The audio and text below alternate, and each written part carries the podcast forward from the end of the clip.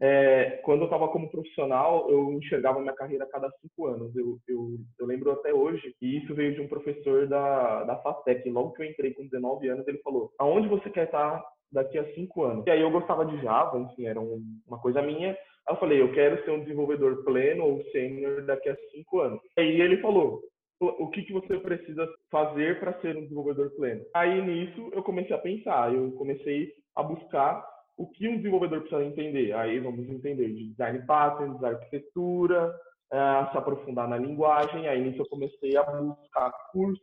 Foi aí que eu conheci coisa, é, escolas como Kaelon, Alura. Então, e, e, colocando isso no pipeline, aí eu fui é, procurando meios de, de aprender. Então foi assim que eu planejei a minha carreira como profissional.